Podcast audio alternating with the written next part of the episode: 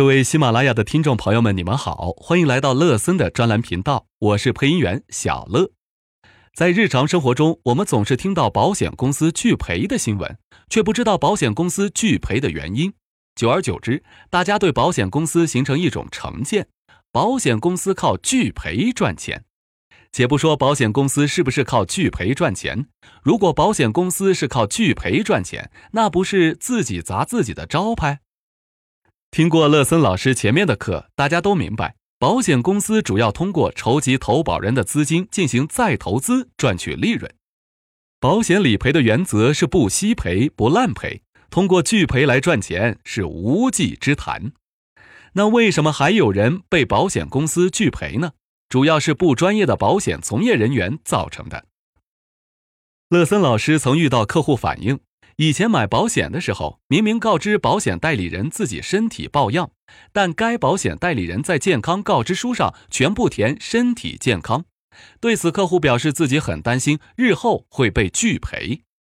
相信这样的例子不在少数。乐森老师总结了一下原因：第一，保险代理人为了省事，担心保险公司会加费或延期，对自己的业绩造成不良的影响；第二。大部分人的第一份保险是通过身边的代理人购买的，出于人情和面子，不好意思过问太多，就匆匆签字交费。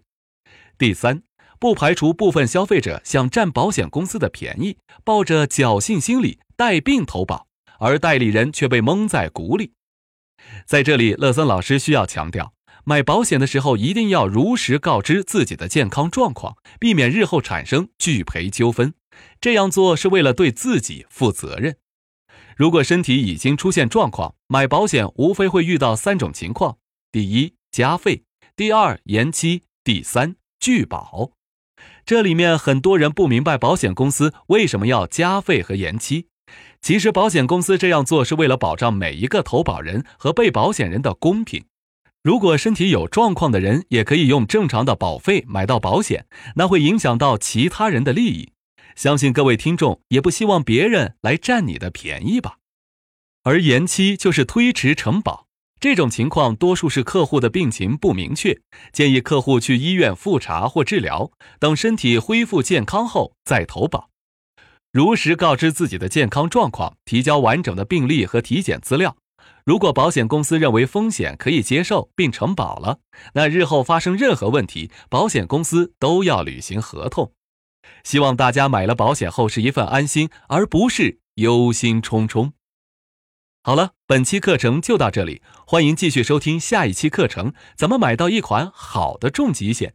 您也可以添加乐森老师的微信六五二九三九八六三，获取更多保险知识。广州和深圳的朋友可以邀请乐森老师喝杯咖啡，来场线下面对面交流。外地的朋友可以送乐森老师一杯奶茶，与乐森老师电话交流。半小时。